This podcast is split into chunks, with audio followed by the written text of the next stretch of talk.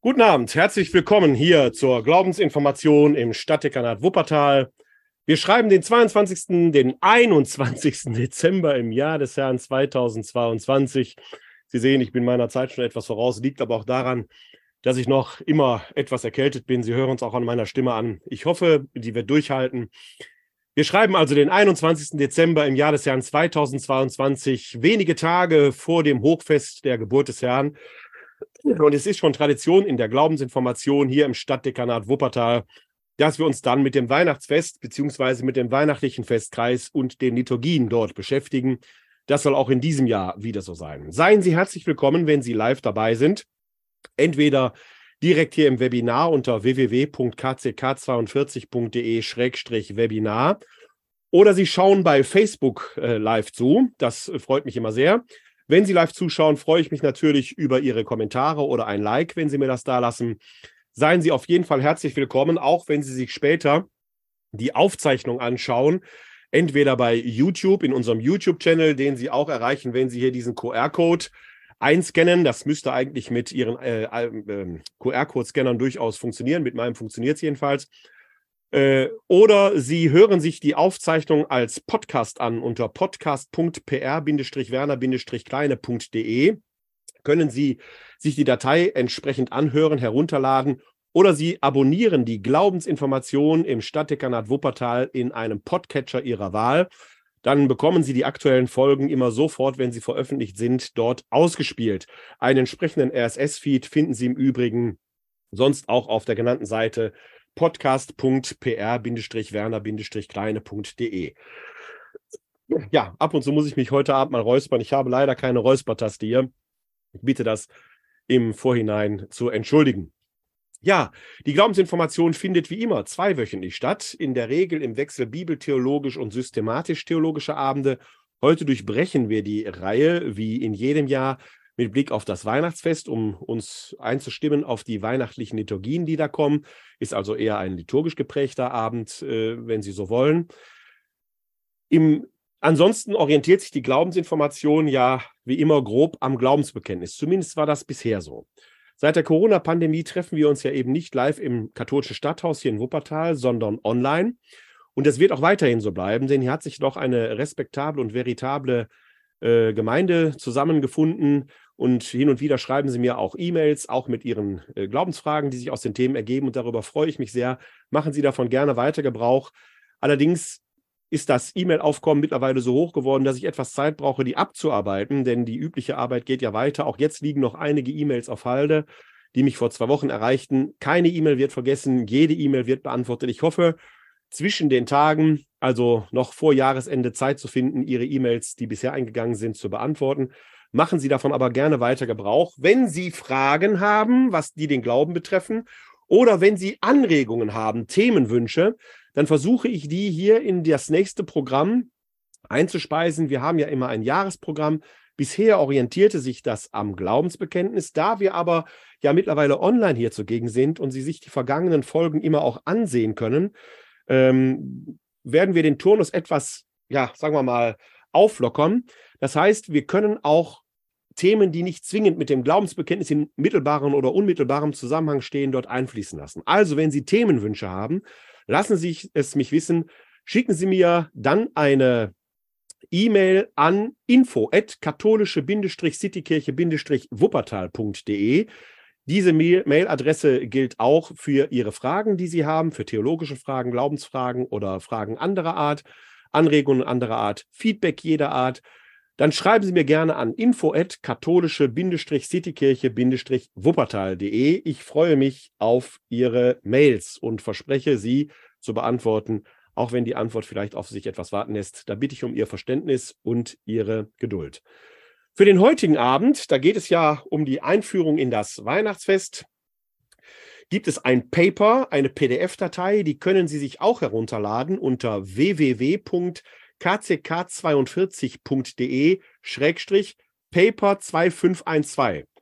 Noch einmal www.kck42.de Schrägstrich Paper 2512. Kein Zufall, 25.12. das Datum des Weihnachtsfestes und vorher Paper eben für das Materialblatt. Dann können Sie sich dort eine PDF-Datei herunterladen, äh, die ich für den heutigen Abend erstellt habe. Können Sie ein wenig mitlesen oder im Nachhinein nacharbeiten, nachlesen, wenn Sie davon Gebrauch machen möchten. Mein Name ist Werner Kleine. Ich freue mich, dass Sie entweder live dabei sind oder sich später die Aufzeichnung in welcher Weise auch immer anschauen oder anhören. Seien Sie mir herzlich willkommen. Ja, das Weihnachtsfest äh, steht bevor und äh, werfen wir zuerst einen Blick auf das Datum des Weihnachtsfestes. Im Unterschied zum Osterfest und äh, über die Datierung des Osterfestes haben wir gerade vor vier Wochen ja hier auch gesprochen, als es um das Kirchenjahr ging. Gab es in der frühen Kirche zwar einen Streit, aber dieser Streit ging nicht um die grundsätzliche Datierung des Osterfestes, denn es ist bekannt, wann Jesus am Kreuz starb. Wir haben zwar zwei verschiedene Chronologien im Neuen Testament, einmal die synoptische Chronologie in den äh, Evangelien nach Markus, Matthäus und Lukas und die johannäische Chronologie, die weichen leicht voneinander ab. Einig sind sie sich aber in jedem Fall, dass sich der Kreuzestod Jesu im Zusammenhang eines Paschafestes ereignete. In den synoptischen Evangelien wird Jesus am Paschafest gekreuzigt, im Johannesevangelium gewissermaßen einen Tag vorher in der Stunde, in der im Tempel die Paschalämmer geschlachtet werden. Das Paschafest aber ist immer mit dem 14. Nisan verbunden. Das auf jeden Fall. Also nach den synoptischen Evangelien stirbt Jesus an einem 14. Nisan, nach dem Johannesevangelium am 13. Nisan. Fest steht in jedem Fall, egal in welchem Evangelium, dass es sich um einen Freitag handelt. Also der 14. Nisan, das Paschafest, ist schon in sich ein gewichtiges Datum und die frühe Kirche stritt jetzt nicht darum, feiern wir am 14. Nisan, also einem jüdischen Datum, äh, den Kreuzestod und dann eben drei Tage später das Osterfest, die Auferstehung Jesu, weil dort die Auferstehung Jesu offenbar wurde durch seine Erscheinung, sondern die Frage war, bleiben wir tatsächlich auf diesem Datum 14. Nisan oder ist der Sonntag in seiner Mystik als Schöpfungstag denn Gott ruhte ja am Schabbat nach dem ersten Schöpfungsmythos. Also ist der Sonntag auch der erste Tag nicht nur der Woche, sondern der Schöpfung überhaupt. Und es nimmt natürlich überhaupt nicht Wunder, dass Jesus an einem Sonntag seine Auferstehung offenbar macht. Gott schafft die Welt neu. Der Streit ging also nicht um das Datum als solches, sondern ist der Sonntag in seiner Symbolik besonders bedeutsam oder das fixe Datum. So oder so changiert das aber durch das Jahr, weil die jüdischen Monate einem Mondkalender folgen und nicht einem Sonnenkalender wie einem Sonnenjahr, wie in der lateinischen Tradition. Das also wäre ohnehin changiert. Man hat sich schlussendlich, was das Osterfest anbetrifft, halt darauf geeinigt, dass wir der Osterfeststreit, ähm, der 325 auf dem Konzil von Nicea entschieden wurde, dass wir Ostern immer am ersten Sonntag nach dem ersten Frühlingsvollmond feiern. Denn der Frühlingsvollmond war mit dem Paschafest symbolisch verbunden. Damit haben wir das Osterfest zwar changierend im Jahr datumsmäßig als solches festgelegt, aber es gibt eine biblische Grundlage dafür, die wir herleiten können. Die haben wir beim Weihnachtsfest nicht. Wenn wir in die Heilige Schrift schauen, dann ist das Weihnachtsfest ohnehin, wie soll ich sagen, äh, nicht sekundär, aber doch in einer gewissen Weise zweitrangig. Denn das zentrale Datum für uns Christen ist, das mag hier in Deutschland viele erschauen, weil das Weihnachtsfest ja so romantisch überladen ist, ist eben nicht Weihnachten, sondern das zentrale Fest ist Ostern. Und dann folgen Pfingsten. Und Weihnachten folgt erst, wenn man überhaupt ein Ranking aufmachen wollte, an dritter Stelle. Es wird überhaupt erst seit dem vierten Jahrhundert gefeiert. Und wenn wir in die Heilige Schrift schauen, dann stellen wir ja fest, dass das Markus-Evangelium, das älteste Evangelium, überhaupt keine Weihnachtserzählung kennt, sondern direkt mit dem öffentlichen Wirken Jesu einsetzt. Das hat man offenkundig als unbefriedigend empfunden, sodass die Frage halt auftrat, was ist denn, wenn Jesus wirklich der Sohn Gottes ist? Kreuzestod und Auferstehung Jesu werfen diese Frage ja auf, ausgehend von diesem Paradox. Der am Kreuz Sterbende gilt als Gottverlassener, die Auferstehung selber aber kann nur als göttliche Rettung gedacht werden. Der Gottverlassene wird von Gott gerettet. Dieses Paradox wirft schon die Frage auf, wer ist denn dann dieser Jesus von Nazareth? Und davon ausgehend kommen schon zu neutestamentlichen Zeiten natürlich die ersten Deutungen auf Gott ist in ihm, er ist der Immanuel, Gott mit uns. Gott war in ihm gegenwärtig. Noch weit davon entfernt vom Dogma wahrer Gott und wahrer Mensch fangen diese Prozesse aber an, in der Reflexion deutlich zu werden. Und da taucht natürlich die Frage auf, wenn Gott in ihm ist. Und wir lassen an dieser Stelle im Neuen Testament die Frage noch der dogmatischen Fixierung auf wahrer Gott und wahrer Mensch. Die Offenheit dafür ist schon gegeben, aber die Fixierung steht eben noch aus. Die lassen wir noch außen vor. Aber die Frage ist, wie ist er denn dann zur Welt gekommen? Matthäus und Lukas finden dafür dann entsprechende Hinweise in den prophetischen Schriften des altehrwürdigen Testamentes und komponieren daraus die Weihnachtserzählungen, die aber nicht deckungsgleich sind.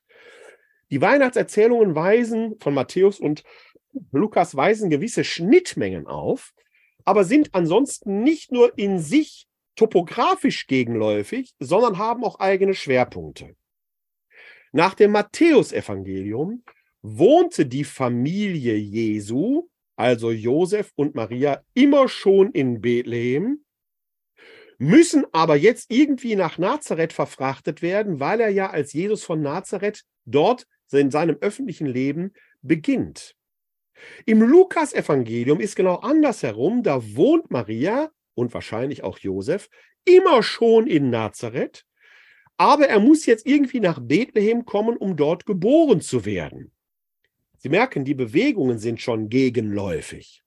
Im Matthäusevangelium oder der Matthäus findet dann für die Herleitung seiner Geschichte Hinweise in den, wie gesagt, Schriften des altehrwürdigen Bundes, vor allen Dingen bei den Propheten. Bei Matthäus kommt deshalb die Huldigung der Weisen aus dem Morgenlande. Es kommt ja quasi die Verfolgung Herodes des Großen hinzu, mit dem historisch übrigens nicht nachweisen, nachzuweisenden Kindermord von Bethlehem. Dahinter steckt wahrscheinlich das, äh, äh, die altbekannte Tatsache, dass Herodes seine eigenen Kinder hat äh, aus Angst vor Thronfolgestreitigkeiten äh, hat umbringen lassen.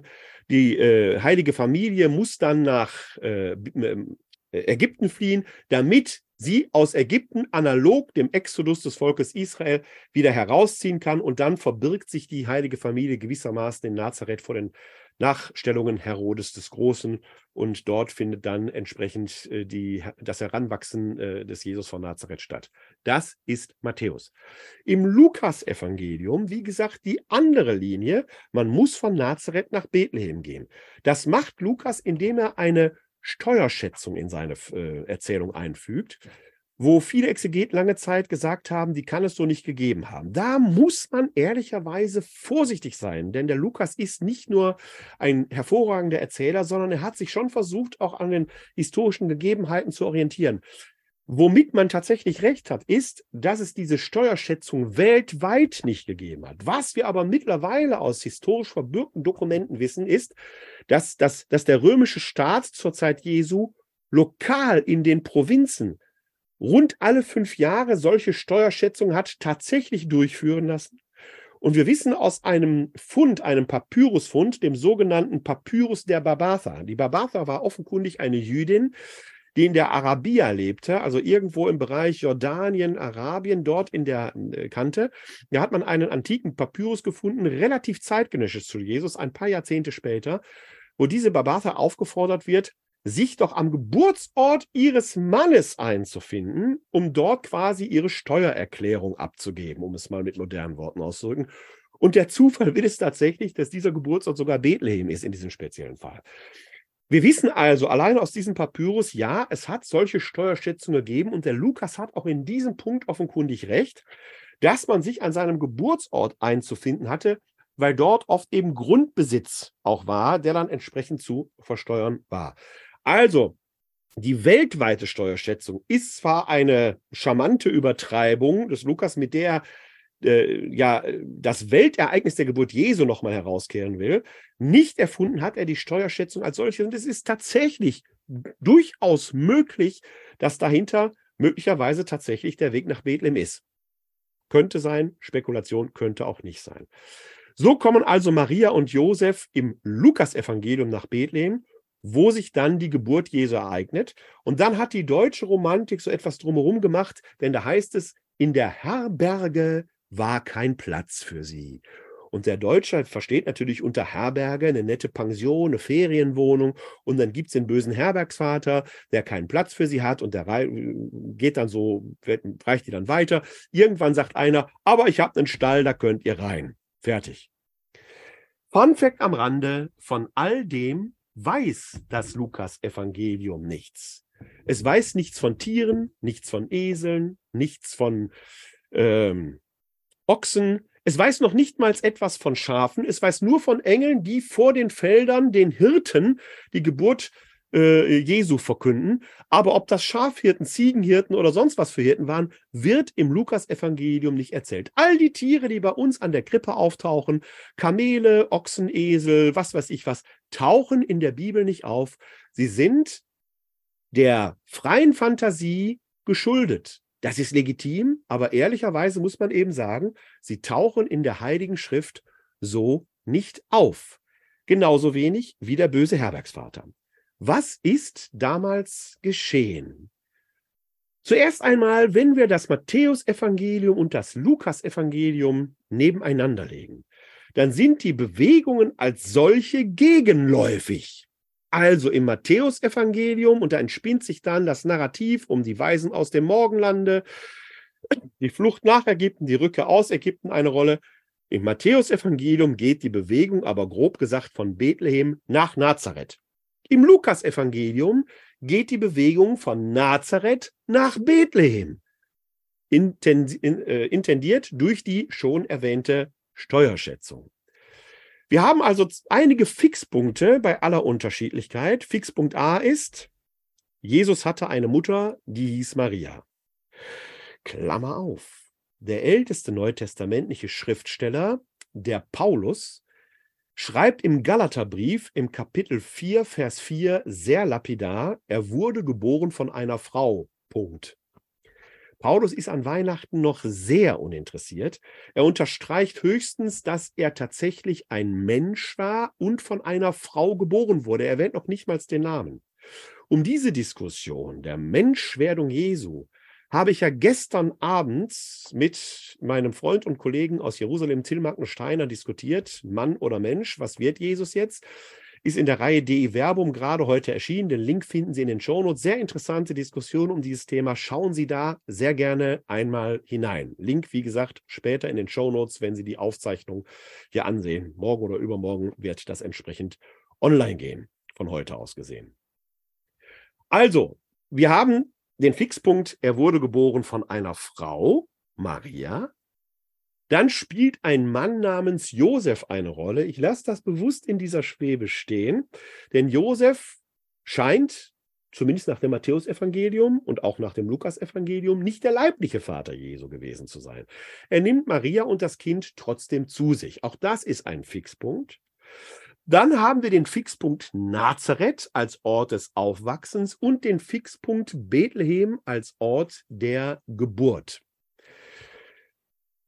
Um Bethlehem wird gestritten, ob es wirklich der historische Ort der Geburt Jesu ist. Es gibt einen Vers aus dem Propheten Micha, dort wird lapidar gesagt, du Bethlehem bist keineswegs die kleinste unter den Gauen Judas. Und das wird von manchen Exegeten als Hinweis genommen, dass äh, Bethlehem dann doch eher weniger die historische Stadt, äh, Ortschaft der Geburt äh, Jesu sei, sondern das sei eben intendiert durch diese prophetische Schrift. Dieses Argument hat etwas für sich, weil generell die Weihnachtserzählungen bei Lukas und bei Matthäus halt durch prophetische Schriften des alterwürdigen Bundes intendiert sind. Könnte sein. Allerdings ist diese einzelne Notiz doch dann so dürftig und das Übereinstimmen des Matthäus und des Lukas just in dieser Frage dann doch so deutlich bei aller Unterschiedlichkeit, dass man vielleicht doch noch mal etwas genauer hinschauen muss. Und siehe da, wir finden in einer sehr altkirchlichen Tradition, sehr frühchristlichen Tradition, schon sehr früh archäologische Hinweise, dass man den Ort, wo sich heute die Geburtsgrotte in Bethlehem befindet, wohl verehrt hat. Ob es tatsächlich dieser Punkt, dieser Ort der Geburt Jesu ist, kann man sicherlich nochmal hinterfragen. Aber nachweislich ist eben schon in sehr frühchristlichen Zeiten, dass man dort offenkundig einen Ort verehrt hat, lange bevor man Weihnachten gefeiert hat.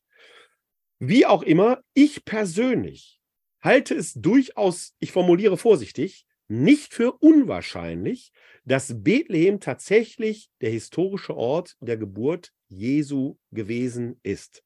Es gibt Argumente, die dagegen sprechen. Einen schlussendlichen Beweis wird man weder für das eine noch das andere finden.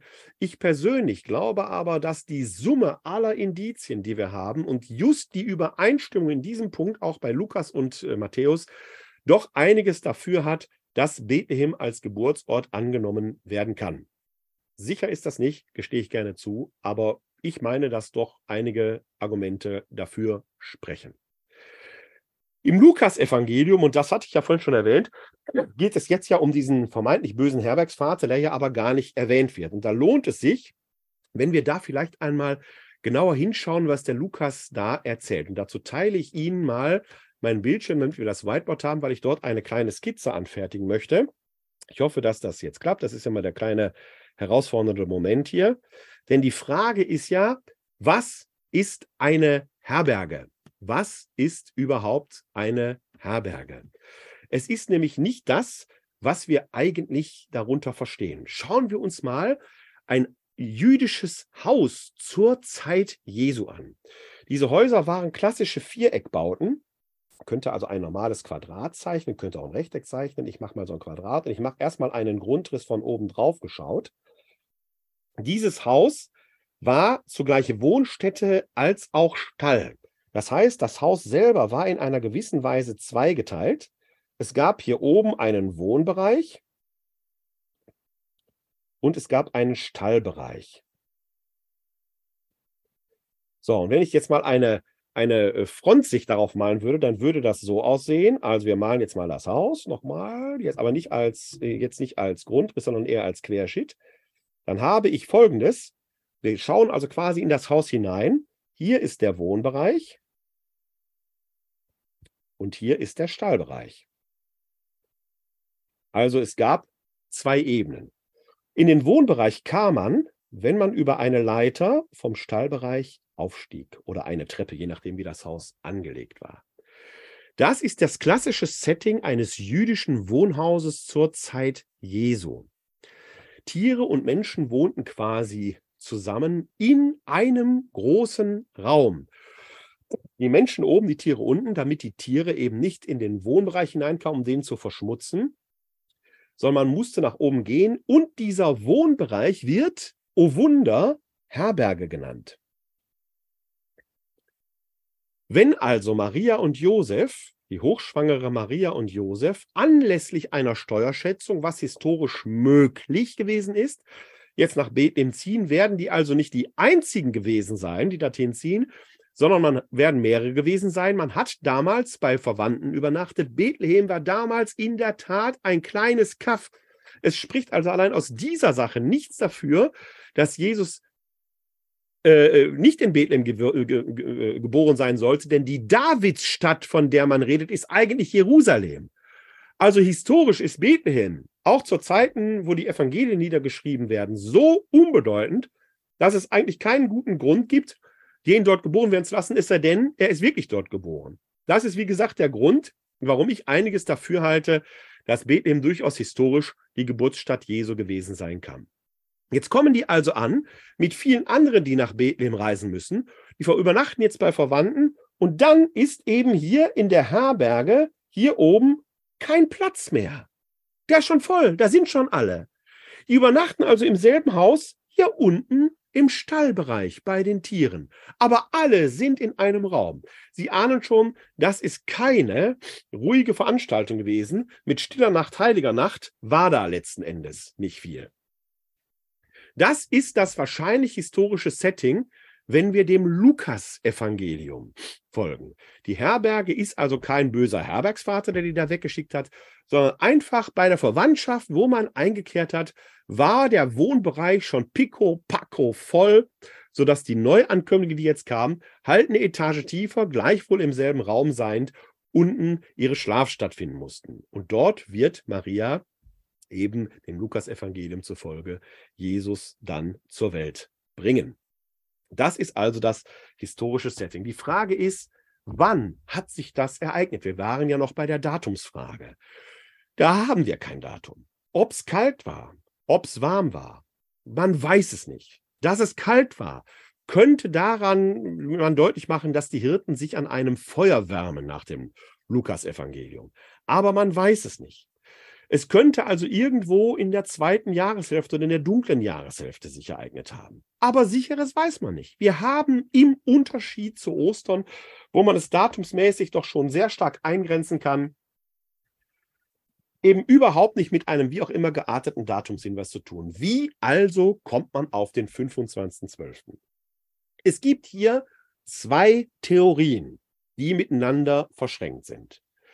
Die eine Theorie, etwas unwahrscheinlicher, ist die, die vom 25. März ausrechnet. Der 25. März ist bis heute noch ein wichtiges kirchliches Fest. Neun Monate vor Weihnachten feiern wir dort das Fest Verkündigung des Herrn.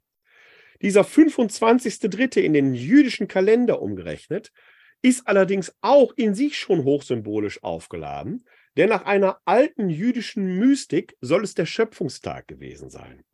Das heißt, die Juden rechnen ja die biblischen Daten, die bekannt sind, quasi zurück, um so auch den Schöpfungstag zu rechnen. Die Juden rechnen ihre Jahreszählung vom Schöpfungstag aus.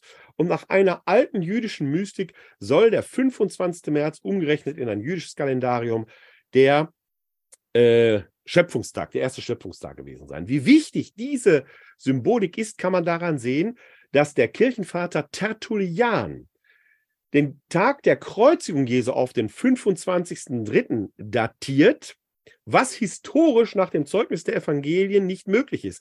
Nach einer möglichen Datierung des Pessachfestes schon, Pessach kann durchaus auf den 25.03. fallen, aber nach all dem, was wir aus den Evangelien wissen, ist der Tod, das historische Todesdatum Jesu wahrscheinlich eher ein 7. April gewesen.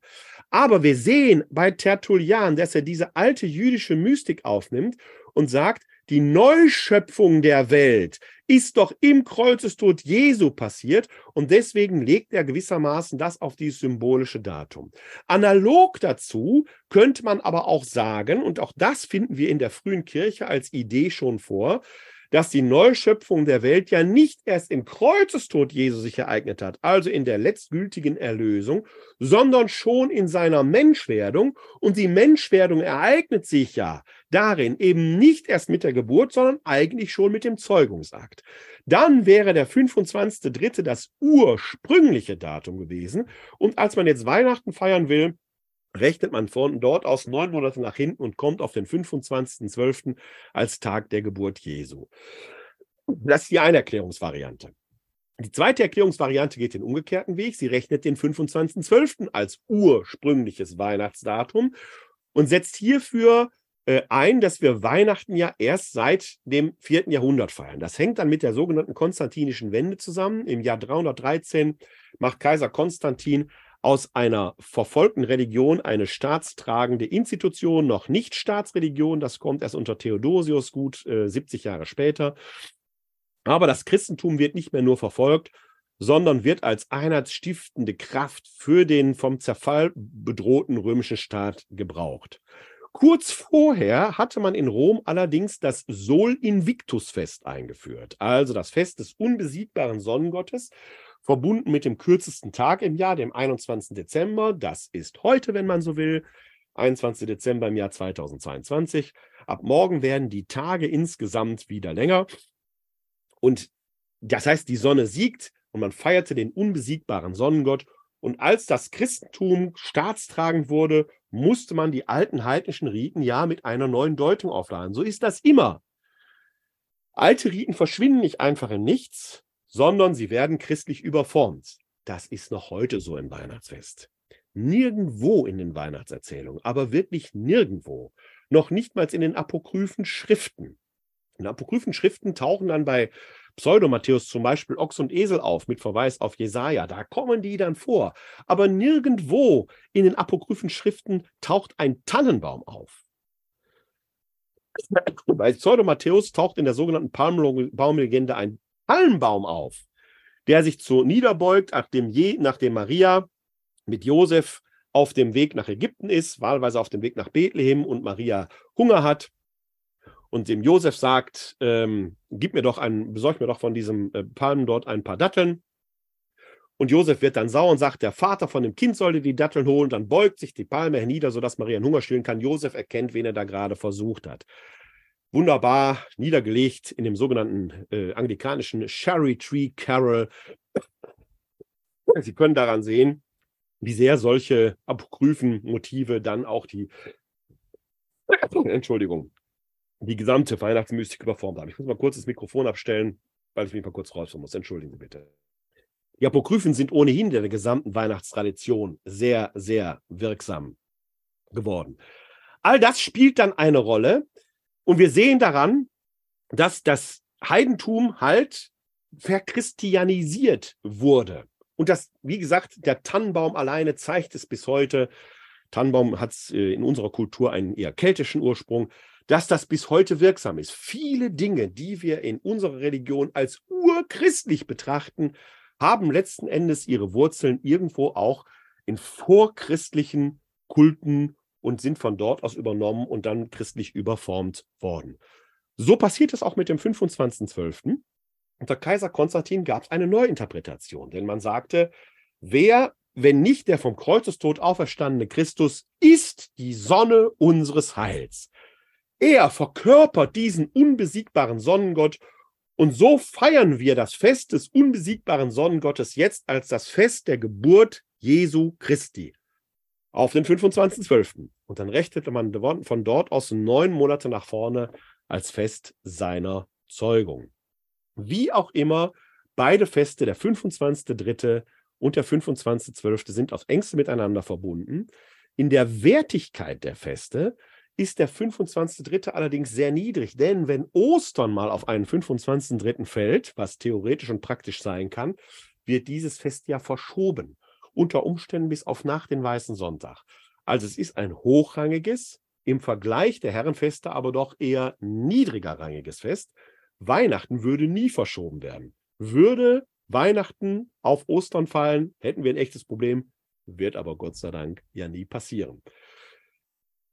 Das heißt, wir können davon ausgehen, dass in der Historie dieses Sol Invictus Fest tatsächlich urheblich dafür war, ab dem vierten Jahrhundert das Datum, das Weihnachtsfest auf dieses Fest zu datieren. Deswegen feiern wir Jahr für Jahr Weihnachten am 25.12. Analog zum Osterfestkreis gab es früher eine 40-tägige Vorbereitungszeit dann fing quasi der Advent mit dem 11.11. .11. an. Darüber haben wir in der vorletzten Folge, als es ums Kirchenjahr ging, ja schon gesprochen, dass äh, der 11.11. .11. nicht umsonst als Martinsfest, aber auch als Beginn des Karnevals analog zum Karneval und dem Beginn der Fastenzeit aufgehoben war. Die Adventszeit ist analog zur österlichen Bußzeit auch eine Bußzeit mit der liturgischen Farbe Violett. Man hat das dann irgendwann mal etwas kürzer gefasst auf die vier Adventssonntage. Das heißt, diese symbolische Zahl der 40, Jesus war 40 Tage in der Wüste, das Volk Israel war 40 Tage, äh, war ebenfalls 40, Tage, 40 Jahre in der Wüste, spiegelt sich in den 40 Tagen immer wieder, aber natürlich auch in der vier, quasi als Zehntel, als dezimierte 40. Die vier Adventssonntage davor sind, markieren nicht nur den Beginn des Kirchenjahres mit dem ersten Advent, sondern auch das sich steigernde Licht symbolisiert seit etwa 100, 150 Jahren im Adventskranz. Das ordnet sich auf Weihnachten zu. Die engere Adventszeit beginnt dann aber mit dem 17. Dezember. In diesem Jahr war das der vergangene Samstag. Da fangen nämlich die sogenannten oder fängt die Zeit der sogenannten O-Antiphonen an. O-Antiphonen, was sind das? In jeder Vesper wird das Magnificat, also der Lobgesang Mariens gesungen, den Maria anstimmt, als sie bei Elisabeth zu Besuch ist. Meine Seele preist die Größe des Herrn. Wird in jeder Vesper gesungen. Und bevor das Magnificat gesungen wird, gibt es eine sogenannte Antiphon, wie immer bei den Psalmen oder bei den Gesängen, also eine Art Kehrvers. Das Besondere ist, ab dem 17. Advent, Entschuldigung, ab dem 17. Dezember dass wir dort die sogenannten O-Antiphonen singen. Die heißen O-Antiphonen, weil sie immer mit dem Ausruf O anfangen. Auf Deutsch heißen die O Weisheit und so weiter, O Adonai, O Spross, Isais, aus Isais Wurzel, O Schlüssel Davids, O Morgenstern, O König aller Völker, O Immanuel. Jeden Tag eine bis zum 23. Dezember. Und äh, dann kommt der heilige Abend am 24. Dezember, der dann in das Weihnachtsfest am 25. Dezember mündet. Was hat es mit dieser Besonderheit der O-Antiphonen auf sich? Die verbergen nämlich ein kleines Rätsel. Und dieses Rätsel möchte ich Ihnen aufdröseln, indem ich meinen Bildschirm nochmal teile. Wie immer, kleine Pause, bis der Bildschirm kommt. Denn wenn wir die Anfänge, die Satzanfänge der O-Antiphonen auf Lateinisch den jeweils ersten Buchstaben mal hintereinander schreiben, ergibt sich Folgendes. Wir fangen an mit O Weisheit, lateinisch Sapientia. Dann O Adonai, lateinisch Adonai. O Spross aus Isais Wurzel, also die Wurzel, Radix. O Schlüssel Davids, Schlüssel, Clavis. C. O Morgenstern, lateinisch Orients. O König aller Völker, lateinisch Rex. O Immanuel wird auf lateinisch Emanuel mit E geschrieben. Dann entsteht also ein Wort, das man von oben nach unten lesen könnte, Sarkore. Ergibt noch keinen Sinn. Interessant wird es aber, wenn wir das Ganze rückwärts lesen, also von unten nach oben, dann entsteht nämlich die Folge ero krass. Und das ist lateinisch und heißt, ich werde morgen beziehungsweise ich werde bald da sein. Wir haben also hier in den O-Antiphonen ein sogenanntes Akrostichon vorliegen, ein Buchstabenrätsel, dass man, je mehr man auf Weihnachten zugeht, gelöst bekommt. Erst wenn man es vollständig erfüllt hat, kann man es rückwärts lesen von Weihnachten. Also es läuft auf Weihnachten zu und dann gewissermaßen von Weihnachten weg und erhält dann die Botschaft, ich werde morgen da sein. Eine zentrale Botschaft, die mit dem Weihnachtsfest eben verbunden ist. Weihnachten ist eben nicht nur das Fest der Vergegenwärtigung der Geburt Jesu, sondern auch das Fest der erhofften Wiederkunft. Er soll bald da sein. Dieses rückwärts auf Weihnachten zulaufen in den O-Antiphonen, aber dann auch die Erfüllung, die man an Heiligabend quasi in der Erfüllung der O-Antiphonen sieht, von Weihnachten weg, zeigt an, Weihnachten ist die Zeit erfüllt. Es ist gewissermaßen die, die Mitte der Zeit oder wie es in einem Kirchenlied heißt, im Zenit der Zeiten kam sein Sohn zur Welt. Dann kommt der 24.12., heutzutage schon das Fest der Schenkerei. Tatsächlich aber, haben wir ja vorhin gehört, ist das Fest des Sol Invictus der 25.12. Das ist das Hochfest der Geburt des Herrn. Der Heiligabend heißt Heiligabend, weil damit das Weihnachtsfest beginnt, aber eben erst am Abend mit dem Sonnenuntergang. Und wo kommt das her? Wenn wir in den ersten Schöpfungsmythos schauen, Genesis 1, dann wird dort das Sieben-Tage-Werk geschildert, wie Gott jeden Tag etwas macht. Am siebten Tag, dem Schabbat, ruht er. Das ist bei näherer Betrachtung natürlich kein Bericht, sondern ein Schöpfungsgedicht, das aus sieben Strophen besteht, die einen sehr stringenten Aufbau haben. Gott tut etwas, er sieht, dass es gut ist, es wird Abend, es wird Morgen, ein Tag und so weiter und so weiter. Diese strenge Ordnung zeigt an, diese Welt ist berechenbar. Sie ist Kosmos, nicht Chaos.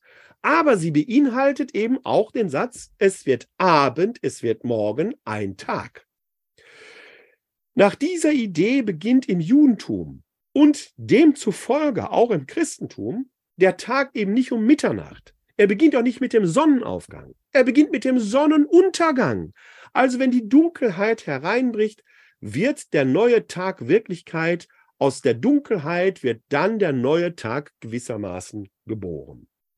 Demzufolge fangen nicht nur im Judentum, Judentum können Sie das greifen, gerade wir haben in dieser Zeit die Zeit des Chanukka-Festes und die Chanukka-Kerzen werden mit dem Beginn des neuen Tages, also mit Eindruck der Dunkelheit erfüllt. Wenn Sie hier in Wuppertal sind, kommen Sie von heute aus gesehen morgen, also am 22.12. auf den Geschwister-Schollplatz. Dort werden wir morgen die fünfte Chanukka-Kerze entzünden. Mit Einbruch der Dunkelheit um 17 Uhr. Auch im Christentum fangen deshalb die Feste immer mit dem Einbruch der Dunkelheit an. Das ist ah, in der Osternacht so. Die feiern wir scheinbar am Samstagabend vor dem Ostersonntag, faktisch aber nach Einbruch der Dunkelheit wenn liturgisch schon Sonntag ist. Jeder Sonntag fängt mit der ersten Vesper an, die am Vorabend des Sonntages gesungen wird, mit Einbruch der Dunkelheit.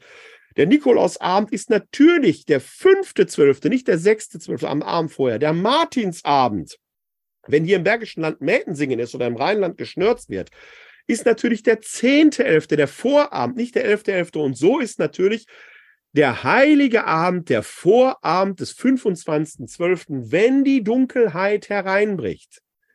So gesehen macht es wenig Sinn, Christmetten um 15 Uhr zu feiern am 24.12. Da ist noch gar nicht dunkel, sondern erst mit Einbruch der Dunkelheit fängt das Weihnachtsfest an. Früher hat man übrigens mit der Schenkerei bis zum 25.12. gewartet. Woran, das kann man schon daran sehen, an dem alten Lied von Hoffmann von Fallersleben, morgen kommt der Weihnachtsmann. Das ist natürlich der 25.12., wenn morgens dann quasi unterm Tannenbaum die Geschenke lagen. Fun Fact am Rande. Hoffmann von Fallersleben dichtet sein Lied um 1835. Die braune Brause wirbt mit dem Weihnachtsmann aber erst seit 1920. Der Weihnachtsmann ist keine Erfindung von Coca-Cola, er war viel früher da und hat seine Wurzeln tief in europäischen und osteuropäischen Traditionen.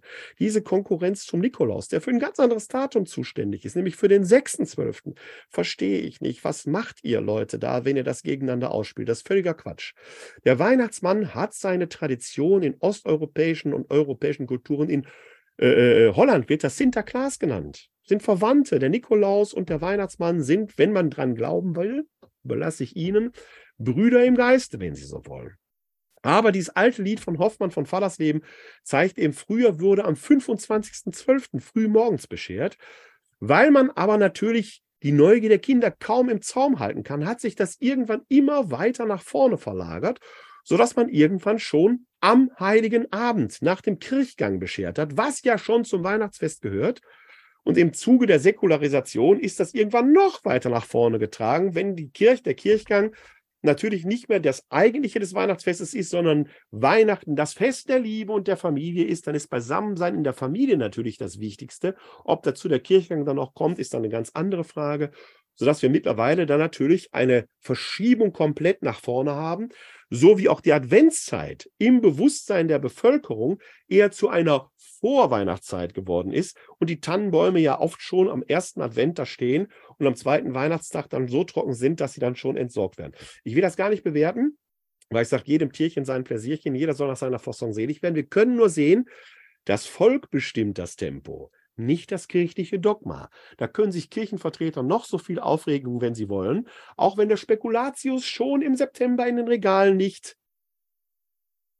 Man bekommt es nicht heraus, wenn man dagegen protestiert. Es gibt übrigens sehr leckere Hähnchenrezepte im holländischen Bereich, die mit Spekulatius angefertigt werden, die man zu Ostern isst.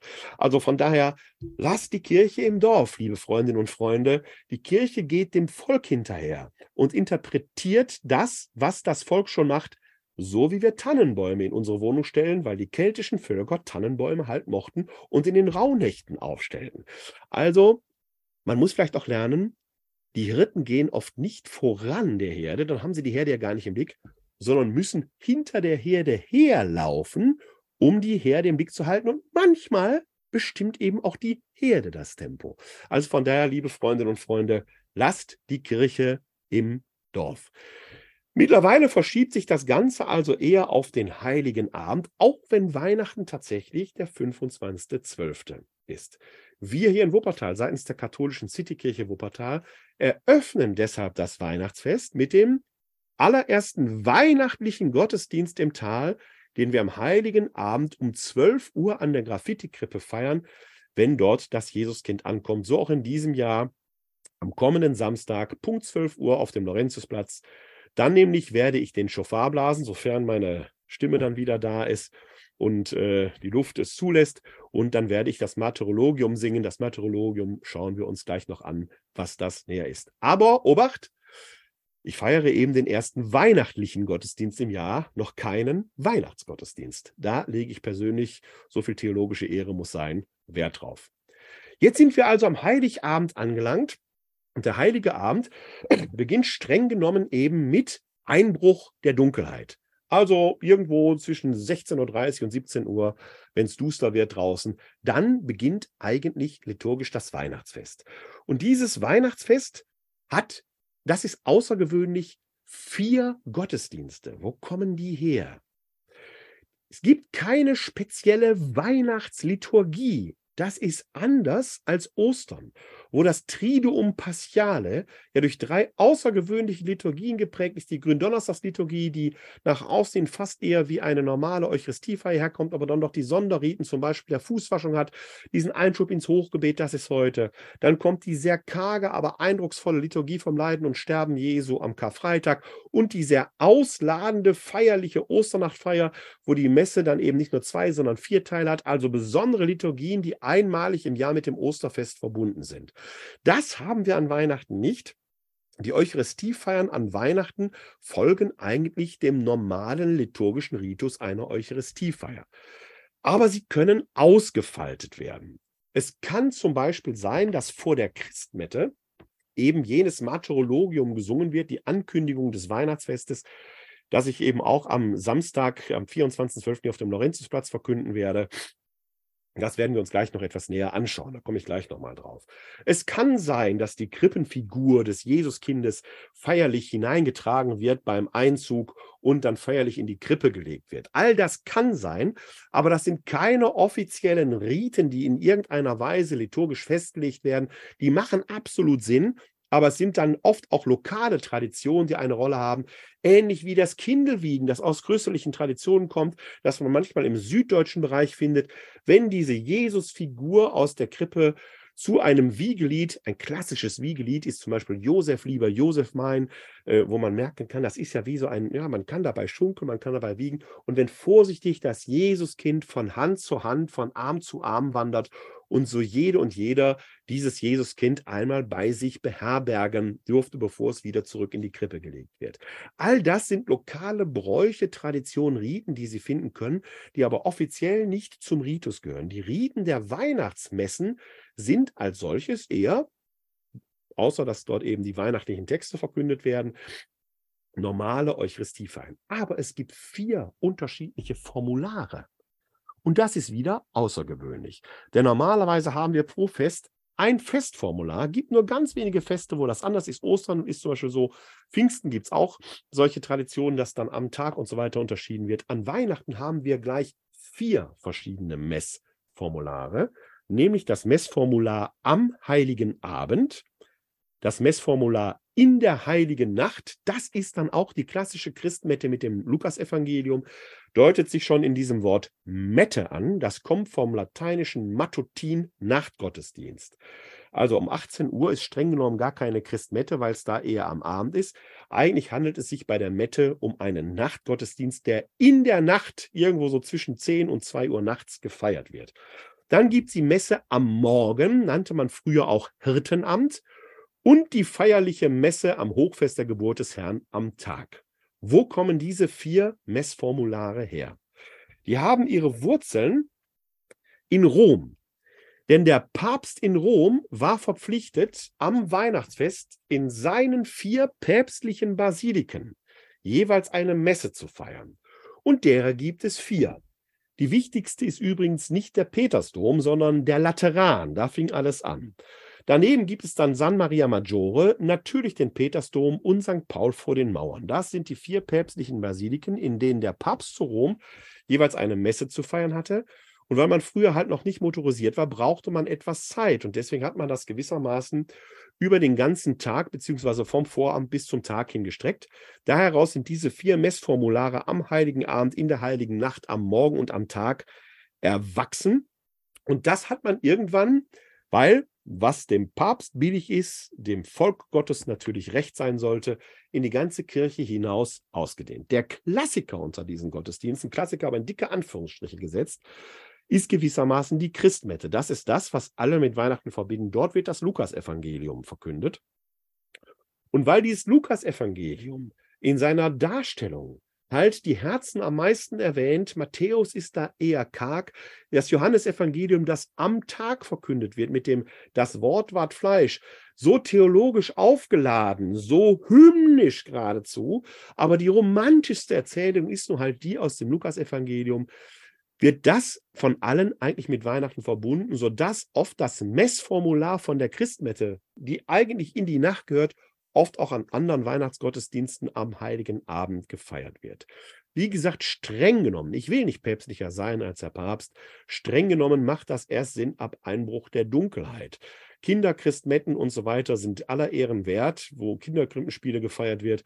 Wenn 15 Uhr ist aber noch stockehell draußen. Eigentlich wären das eher weihnachtliche Gottesdienste. Aber wie gesagt, ich will nicht päpstlicher sein als der Papst. Mir ist trotzdem wichtig, Ihnen diese Idee entsprechend nahe zu bringen. Das ist Weihnachten. Das ist der 25.12. Und dann ist Weihnachten auch gefeiert. Der sogenannte zweite Weihnachtsfeiertag ist in unserer römisch-katholischen Tradition kein Feiertag, sondern eine Art Werktag. Er ist dem heiligen Stephanus gewidmet, dem ersten Märtyrer, ist also ein Heiligenfest. Die liturgische Farbe ist dann auch rot. Der zweite Weihnachtsfeiertag hier in unseren Breiten kommt eher aus der protestantischen Tradition. Aber die römisch-katholische Tradition kennt dort eigentlich keinen Weihnachtsfeiertag, sondern eben das Fest des heiligen Stephanus. Wir haben aber einige andere weihnachtliche Feste, die dann in der Folge sind. Zum Beispiel der erste Sonntag nach Weihnachten ist das Fest der heiligen Familie. Das kollidiert aber in diesem Jahr mit dem 1. Januar. Denn der 25.12. fällt auf einen Sonntag und der Sonntag darauf ist der 1. Januar. Das ist ein weiterer wichtiger Tag, denn der 1. Januar war früher das Hochfest der Beschneidung Christi. Nach altem jüdischen Brauch wurden ja die Erstgeborenen am äh, achten Tag nach der Geburt beschnitten. Das wäre dann der 1. Januar. Seit der Liturgiereform ist es allerdings das Hochfest der Gottesmutter Maria. Das darf nicht ausfallen. Und da haben wir den klassischen Fall, dass zwei Feste miteinander kollidieren, nämlich das Hochfest der Geburt, äh, das äh, Hochfest der Gottesmutter Maria und eben das Fest der heiligen Familie, sodass wir in diesem Jahr eine Besonderheit haben, dass das Fest der heiligen Familie eben nicht äh, am äh, ersten Sonntag nach äh, Weihnachten gefeiert wird, sondern es wird vorgezogen und wird schon am 30. Dezember gefeiert.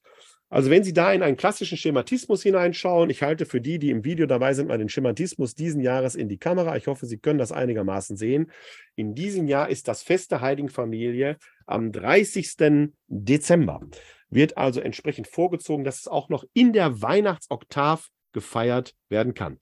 Ist eine Ausnahme, die wir in dieser speziellen Konstellation haben wenn der 25. Dezember auf einen Sonntag fällt und der darauffolgende Sonntag eben der Gottesmutter Maria gewidmet ist, wird das Fest der heiligen Familie gewissermaßen vorgezogen. Ein anderes Fest, das mit Weihnachten verbunden ist und auch biblisch begründet ist, auch wenn historisch schwer nachweisbar, ich erwähnte es im Eingang schon, ist der 28. Dezember, das sogenannte Fest der unschuldigen Kinder, bezogen auf den legendarischen Kindermord in Bethlehem. Ein Fest, dass zumal in der römisch-katholischen Kirche ab sofort, eigentlich seit ein paar Jahren, eine besondere Aufmerksamkeit erfahren würde, sollte angesichts des doch massenhaften Missbrauchs, von Klerikern begangenen Missbrauchs von Kindern.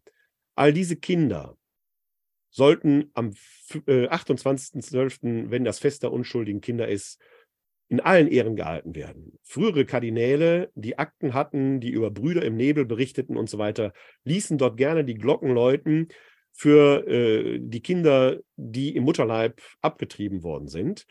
egal wie man dazu steht, jeder, der dort die Glocken läutet, sollte auch die Glocken läuten für all die Kinder, die von Klerikern missbraucht worden sind. Man kann das eine Leben nicht schützen, ohne das andere Leben zu vergessen. Wer das eine Leben schützt, muss den Blick auf die lebendigen Kinder genauso werfen, die von Klerikern missbraucht worden sind. Also dieses Fest sollte gerade in römisch-katholischen Kreisen in besonderer Weise auch dort den Blick drauf werfen. Ein weiteres Fest, das wir in der weihnachtlichen Festzeit noch haben, ist dann der 6. Januar, das Fest Epiphanie, das Hochfest der Erscheinung des Herrn. Damit endet die Weihnachtszeit fast. An diesem Fest steht im Mittelpunkt das Evangelium von der Ankunft der Weisen aus dem Morgenland. Im Neuen Testament werden sie als Magoi, als Magier beschrieben. Es wird sich dort um Sterndeuter gehandelt haben, die aus Persien kamen, die auf den Zikurat die ähm, ähm, Sterne beobachteten. Und tatsächlich ist im Umfeld der Geburt Jesu zeitlich, rein datumsmäßig etwa sieben Jahre vor unserer Zeitrechnung, eine besondere Sternenkonstellation zu sehen. Nein, das war falsch formuliert, eine besondere Planetenkonstellation zu beobachten, beobachten zu gewesen, zu beobachten gewesen, nämlich die von Jupiter und Saturn. Jupiter ist der Königsstern, Saturn galt als äh, Stern der Juden in der Symbolik und die Konjunktion, das Zusammenkommen beider Sterne wurde als dann möglicherweise tatsächlich als äh, Zeichen gedeutet, dass bei den Juden etwas Besonderes passiert, dass der König der Juden geboren wird. Ist nicht abwegig. Es hat zwar gerade wieder ein Physiker zu Protokoll gegeben, dass die Sterne auch wieder auseinandergeben, nochmal zusammenkommen und so weiter. Ist alles richtig. Aber das widerspricht ja nicht unbedingt, dass frühzeitliche äh, Astronomen, frühzeitlich natürlich, äh, also spätantike Astronomen äh, in Persien auf den Zikurat dort ihre eigenen Schlüsse draus gezogen haben. Könnte durchaus sein. Es ist nicht unbedingt abwegig. Fun Fact am Rande, genau jene Konjunktion hatten wir vor zwei Jahren wieder. Da konnte man ähnlich diese, dieses Zusammenkommen dieser beiden Planeten, Saturn und Jupiter, auch in unseren Breiten durchaus beobachten. Ich hatte die Gelegenheit, hier in der Nähe äh, in Mettmann hat man einen sehr schönen Blick über die rheinische Tiefebene, kann man über Düsseldorf äh, gucken bis zu den Braunkohlerevieren. Ich war dort vor, äh, kurz vor Weihnachten, ziemlich genau zwei Jahre her, äh, abends und habe bei sternklarem Himmel genau diese Konjunktion beobachten können. Sehr eindrucksvoll. Und wenn man noch daran denkt, dass äh, in diesen Zeiten, in den früheren Zeiten, die Städte eben nicht beleuchtet waren, dann mag das tatsächlich von besonderer Bedeutung gewesen sein. Und dass sich da vielleicht Abgesandte aufgemacht haben. Legendarisch, klar, aber trotzdem eine schöne Geschichte, die auch heute noch im Zusammenhang mit dem 6. Januar von äh, der Sternsinger Aktion nachvollzogen wird, wenn Kinder als Könige verkleidet durch die Straßen ziehen den Segen in die Häuser tragen und im Gegenzug etwas Gutes tun für Kinder in Ländern, in denen es vielleicht den Menschen nicht so gut geht, wie es in unseren Breiten uns entsprechend immer noch geht. Sie lassen dann den Segen da bei der Sternsinger Aktion und diesen Segen möchte ich Ihnen auch nochmal aufschlüsseln. Ich teile dazu wieder meinen Bildschirm. Sie sehen dann das bisher schon bekannte Bild.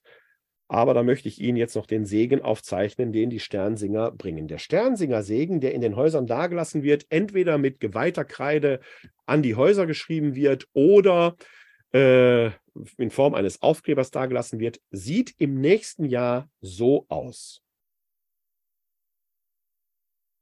Ja, das mache ich schöner. Das geht schöner. So, also einen richtig schönen Stern. So muss er aussehen. So wird der Segen im nächsten Jahr aussehen.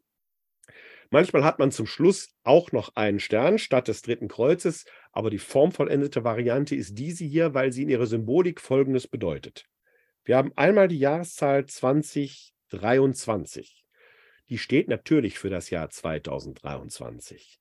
Wir haben hier den Stern von Bethlehem, dann die drei Segenskreuze für den Vater, den Sohn und den Heiligen Geist und wir haben die Buchstaben C, M und B. Diese Buchstaben C, M und B erfahren unterschiedliche Deutungen.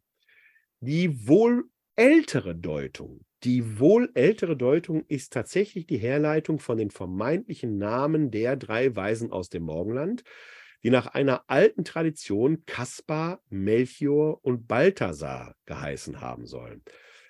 Klammer auf, es gibt in anderen Ländern andere Herleitungen der Namen, wie die geheißen haben sollen. Auch, dass es drei Könige waren, dass es überhaupt drei waren, wissen wir aus der Bibel gar nicht. Es können zwei, es können fünf, es können zwanzig gewesen sein. Aber die bringen eben drei Geschenke Gold, Weihrauch und Myrrhe. Und daher leitet man eben die drei Weisen aus dem Morgenland ab, die zur Königin werden, weil die drei wertvolle Geschenke machen. Also sie merken, wie dort die Tradition und die interpretative Kraft der Tradition ihr eigenes getan hat. All das steht nicht in der Bibel. In der Bibel steht nur, es kamen Magier aus dem Morgenland, also Sterndeuter, die hatten Geschenke dabei, nämlich Gold, Weihrauch und Myrrhe. Das ist das, was die Bibel sagt. Alles andere ist Interpretation durch Tradition, nicht mehr und nicht weniger. Also, wir haben eine Herleitung von den Namen Kaspar, Melchior und Balthasar. Für diese Variante spricht, dass wir im süddeutschen äh, Bereich manchmal statt des C ein K finden. Da hat man also das latinisierte C durch ein K ersetzt. Und das finden wir schon äh, quasi im Spätmittelalter an Häusern, wo das als Bannsegen oben drüber geschrieben wird. Man hat also dort offenkundig nicht lateinisch gedacht, sondern von den Namen her. Man hat also diese drei Weisen aus dem Morgenland, die für die Völker stehen, die zu diesem jüdischen Kind pilgern und damit die schon im Propheten Jesaja angekündigte Völkerwallfahrt Wirklichkeit werden lassen, die am Ende der Zeiten, wenn der Messias kommt, einsetzt, werden die Völker zum Zion pilgern. Das ist das, was dahinter steckt in die Tat umsetzen. Also, eine Herleitung und noch nicht mal die unwahrscheinlichste ist die von den Namen. Kaspar, Melchior und Balthasar. In anderen Ländern kursieren andere Namen, da werden das andere Buchstaben. Argument für diese Variante ist, gerade im süddeutschen Bereich können Sie heute noch an alten Bauerngöften statt des C eben ein K lesen, wohinter sich also aller Wahrscheinlichkeit nach der Name Jesu äh, der Name äh, verbirgt und eben nicht ein lateinischer Schutzspruch. Das aber ist die zweite Variante, die äh, man annimmt. Dann wird aus dem C und B nämlich ein Schutzspruch, der heißt Christus mansionem benedicat. Das bedeutet übersetzt, Christus segnet dieses Haus. Auch eine wichtige Aussage. Alle, die im Jahr 2023 durch diese Tür ein- und ausgehen, mögen durch den Stern und durch den dreifaltigen Gott ihren Segen und ihre Erleuchtung empfangen. Christus mansionem benedicat. In der Tat kann man fragen, ob da nicht da eher ein Domum hätte stehen müssen.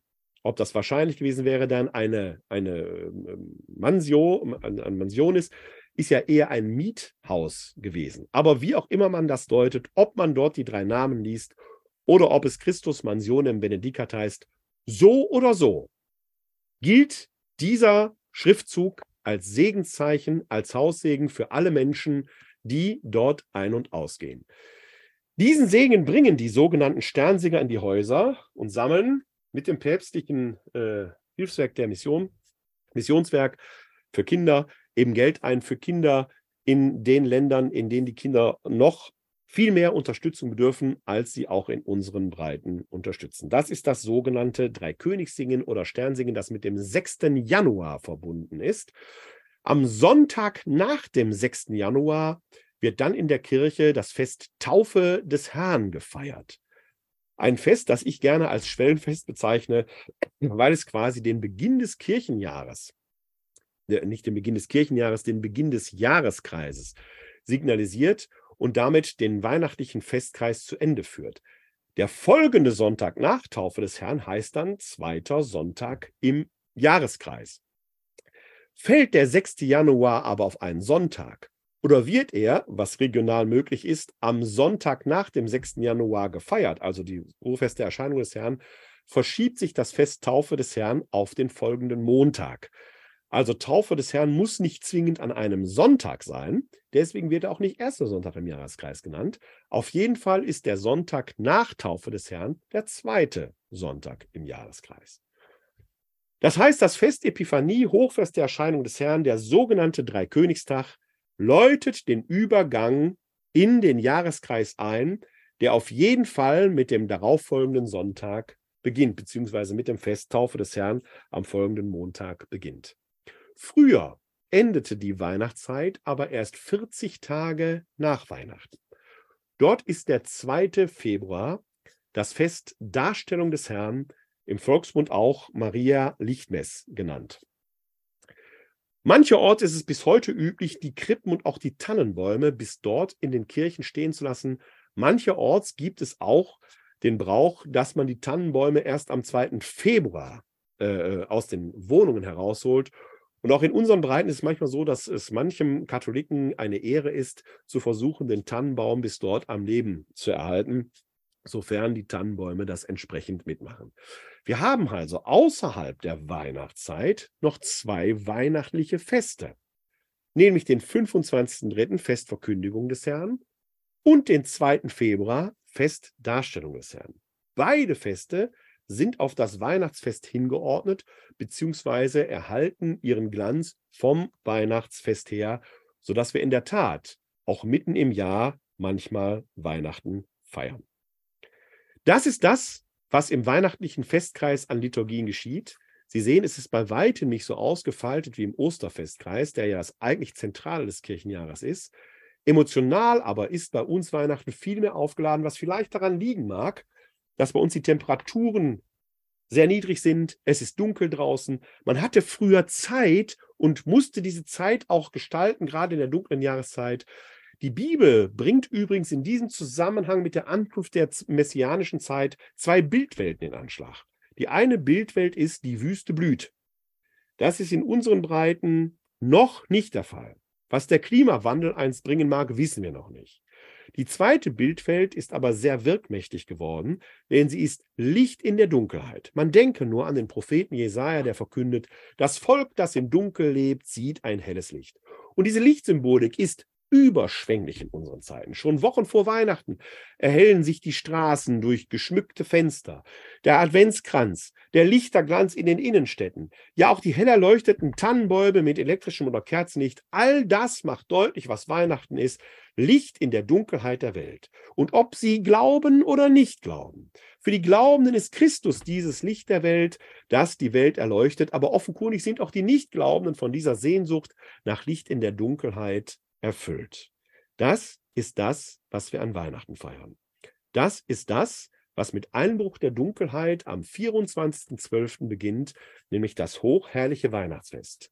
Und mancherorts ist es üblich, dass das Weihnachtsfest mit dem Martyrologium eingeläutet wird, mit der Ankündigung der Geburt des Herrn nach diesem alten Text, das ist kein Teil der Liturgie, kein offizieller, aber manchmal wird vor der Liturgie genau dieser altehrwürdige Gesang angestimmt. Das Martyrologium ist das offizielle Heiligenverzeichnis, das im Vatikan aufbewahrt wird. Dort ist für jeden Tag der Tagesheilige mit einem entsprechenden Hinweis auf die Vita aufgezeichnet. Am 25.12. ist aber eben das Fest des höchsten aller Heiligen, des Sohnes Gottes, wahrer Sohn und wahrer Gott, äh, datiert. Und dort finden wir eine ausführliche Einordnung dieses Heilsereignisses in die Welt und die Heilsgeschichte. Im Jahr 2000 zur Jahrtausendwende, als sich nach unserer Zeitrechnung die Geburt Christi sich zum 2000. Mal jährte und ich betone nach unserer Zeitrechnung, weil diese Zeitrechnung auf einen mittelalterlichen Mönch zurückgeht, der sich leicht verrechnet hat. Historisch ist das Ganze wahrscheinlich sieben Jahre vorher gewesen, aber was sind schon sieben Jahre im Angesicht der Ewigkeit? Zum Jahr 2000 hat das Liturgische Institut in Trier diesen alten Text, sagen wir mal, etwas modernisiert. Denn im alten Text war von ein paar tausend Jahren seit der Erschaffung der Welt die Rede. Das ist das, was im Judentum heute noch als Jahreszählung gilt. Die naturwissenschaftlichen Erkenntnisse, denen auch die römisch-katholische Tradition sich nicht verschließen kann, letzten Endes, Versuche gibt es immer wieder, die wissenschaftlichen Erkenntnisse erstmal besser nicht zur Kenntnis zu nehmen, dann zu ignorieren und dann letzten Endes doch anerkennen zu müssen. So wird das mit allen Fragen der Naturwissenschaft sein. Man muss nur Zeit und Geduld haben. Die Wahrheit setzt sich früher oder später immer durch. Manchmal leider später als früher. Aber wie gesagt, was sind schon Zeit, Stunden, Minuten und Jahre im Angesicht der Ewigkeit? Wie auch immer. Man hat also diesen alten Text, sagen wir mal, modernisiert. Und herausgekommen ist folgende Fassung, die auch ich in diesem Jahr am 24.12. beim ersten weihnachtlichen Gottesdienst auf dem Lorenzsplatz verkünden werde. Milliarden Jahre waren vergangen, seit Gott im Anfang Himmel und Erde geschaffen. Millionen Jahre, seit er den Menschen gebildet. Jahrtausende seit der großen Flut. 2000 Jahre waren vergangen seit der Berufung Abrahams, 1500 Jahre seit Mose das Volk Israel aus Ägypten herausgeführt. 1000 Jahre seit der Salbung Davids zum König, in der 65. Jahrwoche nach der Weissagung Daniels, in der 194. Olympiade, 752 Jahre nach Gründung der Stadt Rom, im 42. Regierungsjahr des, Octavian, des Kaisers Octavianus Augustus, als auf dem ganzen Erdkreis Friede war. Im sechsten Zeitalter der Welt, vor 2022 Jahren, da wollte Jesus Christus, ewiger Gott und Sohn des ewigen Vaters, Gott von Gott und Licht vom Licht, die Welt heiligen durch seine liebevolle Ankunft. Durch den Heiligen Geist empfangen und nach neun Monaten von Maria der Jungfrau zu Bethlehem in Juda geboren, wird er Mensch. Er, das wahre Licht, das jeden Menschen erleuchtet, kam in die Welt. Heute feiern wir den, Geburt, den Tag seiner Geburt, das hochheilige Weihnachtsfest. Heute singen wir mit allen, die glauben, Christus ist uns geboren. Kommt, wir beten ihn an. Die Geburt Christi ist ein wahrhaft weltbewegendes Ereignis. Deswegen werden in dem Martyrologium von Anbeginn der Schöpfung gewissermaßen bis auf den heutigen Tag die weltgeschichtlichen Ereignisse dargestellt.